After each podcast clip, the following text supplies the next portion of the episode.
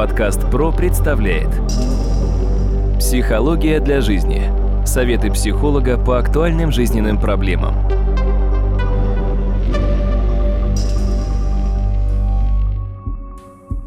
Здравствуйте, дорогие друзья! У микрофона Сергей Чубатков и в эфире очередной выпуск подкаста «Психология для жизни». И, как обычно, моим собеседником является кандидат психологических наук, доцент, профессор Дмитрий Смыслов. Дмитрий, здравствуйте. Здравствуйте, Сергей. Дмитрий, сейчас у нас за окном весна, переменчивая погода, и как следствие у многих людей происходят перемены настроения, и возникает такое явление, как весенняя депрессия. Давайте поговорим об этом явлении, в чем его причины, ну и обязательно, конечно же, как с этой проблемой бороться. Вам слово. Депрессия с латинского переводится как подавление или подавленность. То есть это некоторое аффективное состояние, связанное с отрицательными переживаниями, эмоциональными, связанные с чувством вины, общей пассивностью поведения. И самое главное, это то, что человек начинает чувствовать уныние, теряет интерес к жизни, к общению с людьми, не способен выполнять обыденные дела привычные. И самое главное, что у него снижается самооценка. Но по поводу депрессии прошу обратить внимание, на протяжении порядка двух недель, если подобное состояние продолжается, мы уже имеем некоторые основания подозревать, что это именно депрессия. Здесь, конечно, нарушается и концентрация внимания, и заторможенность, и, безусловно, нарушение сна случается. На самом деле разные вариации есть, связанные с депрессией. Иногда идет и нарушение веса. Но вообще, конечно, если мы внимательно смотрим, более предрасположены к депрессиям отнюдь не мужчина, а женщина. Есть несколько точек зрения, объяснения, почему именно женщина. Во-первых, две X-хромосомы. У мужчин одна X-хромосома, у женщин две. И, соответственно, эта тенденция к депрессии несколько усиливается. Вторая тенденция – это то, когда-то мы давно в одной из передач говорили, что у мужчин мозолистое тело, которое соединяет левое и правое полушарие, атрофировано, а у женщин выражено достаточно сильно. Поэтому женщина традиционно мыслит двумя полушариями одновременно, а мужчина только одним. И отсюда женщина набирает максимум, чисто природно она так устроена, для того, чтобы сохранить потомство. Да? Она должна обрабатывать гораздо больший объем информации, нежели чем мужчина. Кстати, это элементарно проверить, когда в шкафу стоят какие-то вещи, допустим, баночки какие-то. Мужчина видит только те, которые стоят перед ним. Женщина видит все, которые стоят за этими баночками. Второй, третий ряд и так далее. Мужчине это не свойственно, это не его природная черта. В данном случае, когда женщина сразу обрабатывает двумя полушариями информацию, она себе ее перегружает и не знает, каким образом с ней бороться. Еще один момент, который также действительно обосновывает предрасположенные женщины к депрессии, это нейроэндокринные изменения, физиологические особенности женского организма, менструальный цикл или послеродовые, или период климакса, когда, собственно говоря, вот эти перепады могут действительно сопровождаться довольно сильной депрессией. Послеродовая депрессия, тем более, она проявляет себя весьма отчетливо у некоторых. Да. Но мы сейчас говорим с вами именно про весенний период. Почему именно весной больше факторов возникновения вот этого самого депрессивного состояния? Ну, на самом деле, весна или осень не столь важно, я бы назвал это сезонной депрессией. И это связано с тем, что мы сейчас переходим в режим межсезонья, когда прежний сезон, привычный, допустим, да, снег, сменяется некоторыми особенностями природными. И вот это, на самом деле, я всегда студентам объясняю, когда возникает тенденция к суициду у людей, вот я когда работал с ними, я эти вещи очень хорошо фиксировал. Осень, допустим, да, если мы берем октябрь или ноябрь месяц, темное-темное небо, и вдруг яркое солнце, яркое солнце. Я говорю, в этот день будут пики суицидов.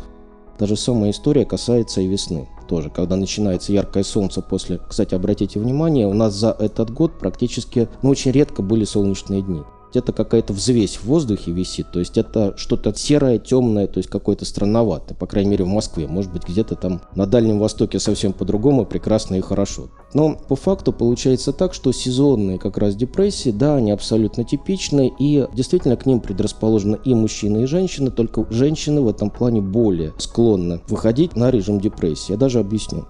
Когда у мужчины депрессия, у него депрессия, когда у мужчины футбол, у него футбол.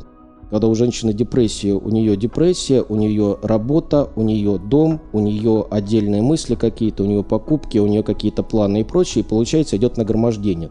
Мозг перегружен максимально. Итог, безусловно, начинаются некоторые срывы. Очень часто еще как можно объяснить, почему мужчин реже депрессия встречается, они реже обращаются к психологу или психиатру или психотерапевту по поводу своей депрессии, потому что срабатывают социальные стереотипы. Ну, мужчины более рациональные, сильные, настоящие. Если они настоящие, они к врачам не ходят. Они обычно сразу в морг. Вот это самое смелое мужское решение. На самом деле мужская смертность как раз на это и указывает. Но депрессия страшна немножко другими вариантами. Депрессия страшна тем, что она может быть предвосхитительницей потенциального суицида. И вот это вот бывает очень страшно.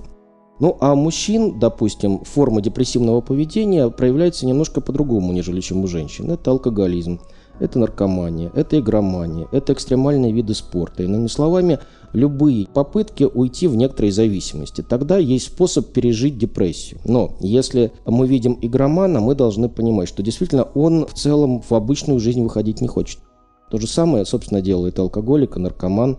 А экстремальщик – это действительно попытка найти способ уйти из жизни. Депрессия – это исключительно психосоматическое состояние, либо депрессия – это в том числе и следствие какой-то физиологической патологии в организме? Депрессия больше даже генетическая бывает, предрасположенность к депрессии генетическая, есть и, безусловно, половая предрасположенность к депрессии – есть некоторые ситуативные истории, когда депрессия развивается, когда человек не видит решения, не видит вариантов решения сложившейся проблемы. Но здесь человеческое сознание устроено очень своеобразно. Мы всегда смотрим на проблему практически через увеличительное стекло. Мы всегда ее увеличиваем максимально, и когда мы ее увеличим, мы часто не видим вариантов решения. Вот депрессия это проявляется весьма отчетливо. А какие основные, ну скажем так, проблемы, из-за которых возникает депрессия? Там, неудавшийся брак, неудавшиеся жизни или что-то еще. Ваши пациенты обычно на что жалуются в период депрессии? Вообще, когда мы говорим о причинах депрессии, первая причина – это экзистенциальная причина жизнь, смысл жизни, удавшиеся, неудавшиеся какие-то действия в жизни. То есть на самом деле это моменты очень болезненные, очень сложные. Это могут быть кризисы, это могут быть возрастные кризисы, это могут быть отдельные причины, связанные с взаимодействием с внешним миром. Причин на самом деле достаточно много, но могу сказать одно, что ключевым для депрессанта является его негативизм. Мало того, любую получаемую информацию извне он склонен воспринимать против себя. Если мы его похвалим, он это обесценит и скажет, что мы издеваемся над ним. Если мы его поругаем, он это усилит и скажет, что на самом деле это еще хуже. С депрессантами очень сложно работать. Свою бытность в прошлом веке, когда я работал на телефоне доверия, как раз я очень внимательно относился к тем словам, которые нужно было использовать при общении с людьми, которые звонили туда. Действительно, бывали случаи предсуицидального поведения. Мы еще об этом обязательно запишем отдельную передачу, потому что это, к сожалению, актуальная тема. Но об этом немножко позже. И вот в данном случае существует когнитивная теория депрессии Бека. Согласно ей, депрессант убежден, что а он и окружающий мир безнадежен, несчастен. Б. Он обесценивает себя. В. Он обесценивает окружающий мир. И Г. Он обесценивает себя в этом мире. Полное обесценивание. И отсюда выходит, что человек начинает полагать, что от него ничего не зависит, что все беспросветно, что все бессмысленно, при столкновении с определенными какими-то неприятностями или проблемами, препятствиями, он начинает усиливать эти переживания, превращая, ну, как русские говорят, из мухи слона, да, превращая ситуацию. Но все-таки депрессия – это беспомощность, депрессия – это ненависть к себе, и депрессия – это объяснение всего происходящего, преимущественно негативного, глобальными и стабильными причинами. Мир уже никогда не будет прежним. Как-то раз мне написали э, зрители на канале смыслов уже не тот. Это вот из этой серии. Никогда не будет прежним. Да, да, да, да, да. И здесь, конечно, мы должны понимать, что, допустим, депрессия также может быть связана и с проявлениями биполярного расстройства. Чаще биполярное расстройство проявляется у женщин, чем у мужчин. И в первую очередь, как я сказал, две X-хромосомы сказываются. Что такое биполярное расстройство? Как раз перепады настроения от положительного к отрицательному. Они могут происходить достаточно своеобразно по синусоиде. Ну а если мы имеем дело с большой депрессией, то это гормональная причина. И чаще всего это женская история, так как женщине приходится переносить циклические гормональные перепады. Откуда это, собственно говоря, и проявляется. Очень интересный эксперимент, точнее наблюдение, предложил когда-то Селигман и Бека. Дело в том, что в штате Пенсильвания в 80-е годы проживало большое количество представителей отдельной религии, и там эта религия запрещала мужчинам выпивать. В итоге в Пенсильвании количество депрессий у мужчин и у женщин было одинаковым. Откуда они сделали вывод, что мужчина уходит от депрессии в алкоголь? А у женщины немножко по-другому. На самом деле это тоже способ, но женщина находит вариант немножко другой. Она ест сладкое, но при расщеплении и алкоголь, и сладкое все равно дает одно и то же. Да? То есть глюкоза – это как раз способ борьбы организма, мозга с депрессией. Вообще американцы называют депрессию неизлечимым заболеванием жителей мегаполисов считают, что в целом скученность пространства, достаточно большое количество людей убивает интимное пространство, убивает личное пространство, и в итоге человек все время чувствует себя в напряжении. Кстати, особенно это стало проявляться у нас, допустим, в после ковидный период, когда люди разучились находиться рядом друг с другом, и у некоторых стала отчетливо проявляться социофобия. Подкаст «Про» представляет Психология для жизни. Советы психолога по актуальным жизненным проблемам.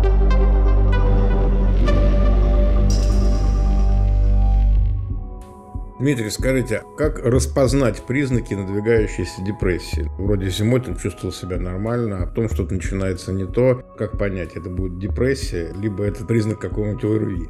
Есть шкала депрессии Бека. Она включает в себя 21 симптом. Среди них это пониженное настроение, пессимизм, чувство недовольства собой, влечение к смерти, раздражительность, неспособность к работе, нарушение сна и так далее. Этот тест можно найти в интернете. В принципе, мы можем его прикрепить как раз после этой передачи.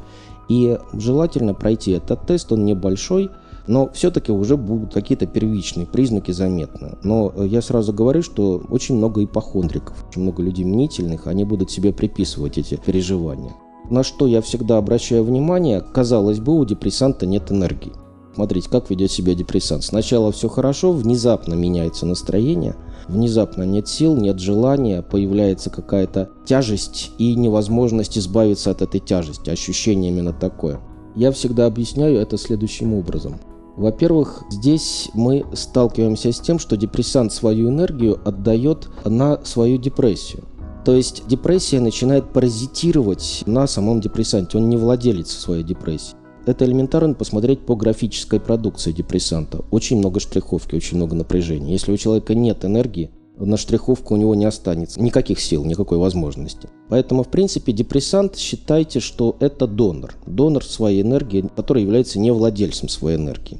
И проблема здесь еще является в том, что бывают социальные факторы депрессии, острые хронические стрессы. Это может быть утрата, это может быть развод, это может быть э, насилие в семье, это могут быть потеря или смена работы, это психоэмоциональные нагрузки в деятельности, это переход на другой уровень. Вот, допустим, когда человек, который посвятил военной стезе определенный период жизни, а потом он вынужденно уходит в запас та самая ломка, которая обязательно очень типична. Дальше. Это выход на пенсию, это экономические кризисы, политическая нестабильность. Как видите, можно бесконечно перечислять. Мало того, есть и биологические причины депрессии, иммунные, эндокринологические, тонизация и так далее. Но нам важно немножко другое. В данном случае мы должны понимать, что при депрессии А возникает подавленное настроение, тоска, уныние, ощущение безысходности – очень сильная утомляемость, усталость. Мало того, иногда даже конечности не двигаются. Такое впечатление, что человек очень много проходит за небольшой промежуток времени. Снижается интерес, способность получать удовольствие, не может концентрировать внимание, чувствует вину, мрачное пессимистическое видение будущего. Если я буду перечислять все эти признаки депрессии, все впадут в депрессию, поэтому не буду об этом говорить подробно, но на самом деле это действительно важно. Вот, кстати, по поводу «все впадут в депрессию». А может ли человек другого заразить депрессивным состоянием? Если человек сенситивен, чувствителен, безусловно, подобное состояние может быть, и особенно оно бывает в критические моменты, допустим, когда случается потеря близкого, как один из вариантов. Там действительно люди могут друг друга в некотором плане заражать и даже усиливать подобное. Есть в социальной психологии такое понятие циркуляция эмоций. Да, вот эти эмоции будут циркулировать и усиливать общее депрессивное состояние. Но бывают и такие люди, которые вообще-то к депрессии очень предрасположены. Ну, во-первых, когда-то в детстве их сильно ругали, призывали к совести. Отсюда они вырастают с чрезмерной самокритикой, чувствуют вину, чувствуют собственную никчемность. Мало того, негативно видят настоящее, ну а будущего тем более не видят. Вот это очень важно, как человек ставит себя в линейке времени. Где он находится сейчас в линейке между прошлым и будущим. Некоторые будущего не видят. Депрессант не видит ни того, ни другого. Кстати говоря, где в каких еще заболеваниях нет времени, нет понятия времени, это шизофрения. Шизофреник выпадает из времени полностью. Дмитрий, ну вы нарисовали такую безрадостную картину, к тому же, учитывая то, что у нас сейчас за окном в студии тоже, в общем-то, не солнечная погода, давайте мы перейдем, может быть, к каким-то более позитивным моментам, а именно порекомендуйте, пожалуйста, что же все-таки делать человеку, на которого свалилась вот такая вот сезонная депрессия. Наверняка же существуют какие-то техники, которые помогут, даже, что называется, в домашних условиях справиться с этой бедой. Для начала я все-таки хочу разделить депрессию на три стадии, как это принято по международной классификации болезней. Депрессия делится по видам тяжести на легкую, умеренную и тяжелую. Самое интересное то, что в случае тяжелой депрессии в ряде случаев, в ряде государств ставят даже инвалидность у человека. Для нас важно то, что депрессия бывает следующих видов. Во-первых, это депрессивный эпизод, он может пройти он может дальше не повториться. Просто бывает такое. Бывает повторяющееся или рекуррентное депрессивное расстройство, которое повторяется через определенные периоды времени. Бывает хроническое расстройство настроения, когда человек находится в этом состоянии длительное время, и к этому более предрасположены люди творческих профессий, в силу непосредственно того, что там работать приходится собственной душой. Это бывает сложно, потому что иногда пишется, иногда не пишется, и иногда бывают творческие кризисы. Мало того, если мы, допустим, говорим о депрессии, мы должны понимать, что депрессия опасна в первую очередь тем, что она ставит человека перед вопросами экзистенции. Если он к этому не готов, начинают возникать мысли о никчемности этой жизни, о никчемности своего места в этой жизни и, соответственно, последующие возможные выводы. Особенно, когда дело касается обсессии, наваждения. В состоянии обсессии человек может совершать абсолютно необдуманные действия. Самый простой вариант когда человек стоит на мосту, видит, что под мостом ходят другие люди, он хочет на них плюнуть. Им обсессия. Глупость несусветная, но иногда такое бывает. Зачем он это делает? Просто так, интересно. Вот это обсессия. А иногда бывает гораздо более сложно, когда хочется броситься вниз. Вот это как раз туда. А вот с точки зрения профилактики депрессии, на самом деле, казалось бы, это просто, но давайте рассмотрим. Первое. Если, допустим, человек начинает принимать успокоительные, антидепрессанты, как один из вариантов. Да, их можно выписать у врача, и, собственно говоря, через какое-то время человек начинает чувствовать себя более спокойно. Но обратим внимание на то, что лекарство вызывает обычно привыкание. Мало того, антидепрессанты блокируют состояние, но не решают саму проблему. Это говорит о том, что через какое-то время это выйдет заново, снова будет проявлять себя так же. Это напоминает немножко попытку заморозить десну у стоматолога. В любом случае, потом десна начнет ныть через какое-то время, когда заморозка пройдет пройдет. Антидепрессанты работают по тому же самому принципу. То есть это блокировка состояния, но не решение проблемы. Второй вариант работы с депрессией – это работа с психотерапевтом, с психологом. Казалось бы, тоже просто и хорошо, но получается так, человек формирует зависимость от этого человека, что тоже несколько странно. Да? Посмотрите, в любом случае, попытка излечения депрессии формирует зависимость. Своеобразная история. Но все-таки для того, чтобы более-менее умеренно можно было работать с депрессией, во-первых, я могу дать общие советы, потому что в наше время они не совсем работают, но все равно по возможности уменьшить стрессовые нагрузки. Это то же самое, как сказать, выздоравливайте. Да, вот приблизительно это ни о чем. Болеете, ну тогда выздоравливайте. Меньше вам стрессовых нагрузок. Прекрасно. Второе – это нормализация сна и бодрствования. Одна из причин, которые провоцируют депрессию – это бессонница беспокойные мысли ночные. Третье обязательно – это правильное питание, системное правильное питание. Мужчины, кстати, к этому не склонны, если внимательно посмотреть, потому что они обычно подобные ритмы сбивают. По поводу сна и бодрствования тоже очень серьезно, и снотворное здесь совсем не поможет. Для того, чтобы человек хорошо спал, нужно, как я обычно говорю, чтобы он праведно провел день. А когда он проводит день праведно, он засыпает сам. Это по-разному бывает. Следующее Исключение по возможности аддикции, то есть алкоголь, никотин, то есть зависимости по возможности нужно избегать. Вопрос. А трудоголизм, допустим, а перфекционизм, стоит ли их избегать? Да, тоже стоит, потому что это тоже форма зависимости. Всех денег не заработаешь. Абсолютно, но тем более деньги это временные. Наконец, по возможности, это занятие спортом.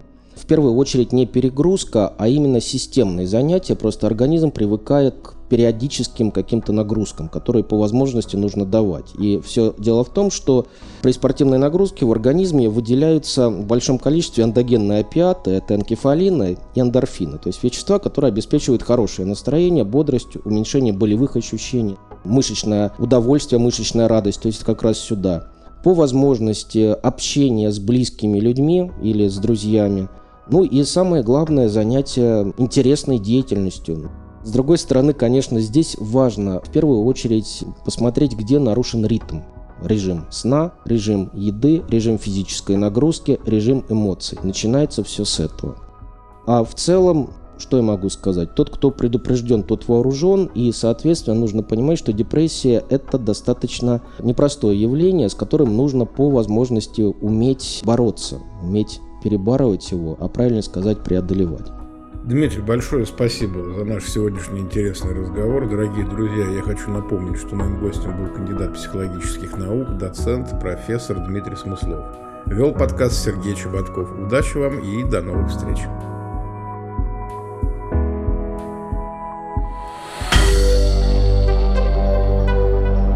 Компания «Подкаст Про». Подкасты премиального качества.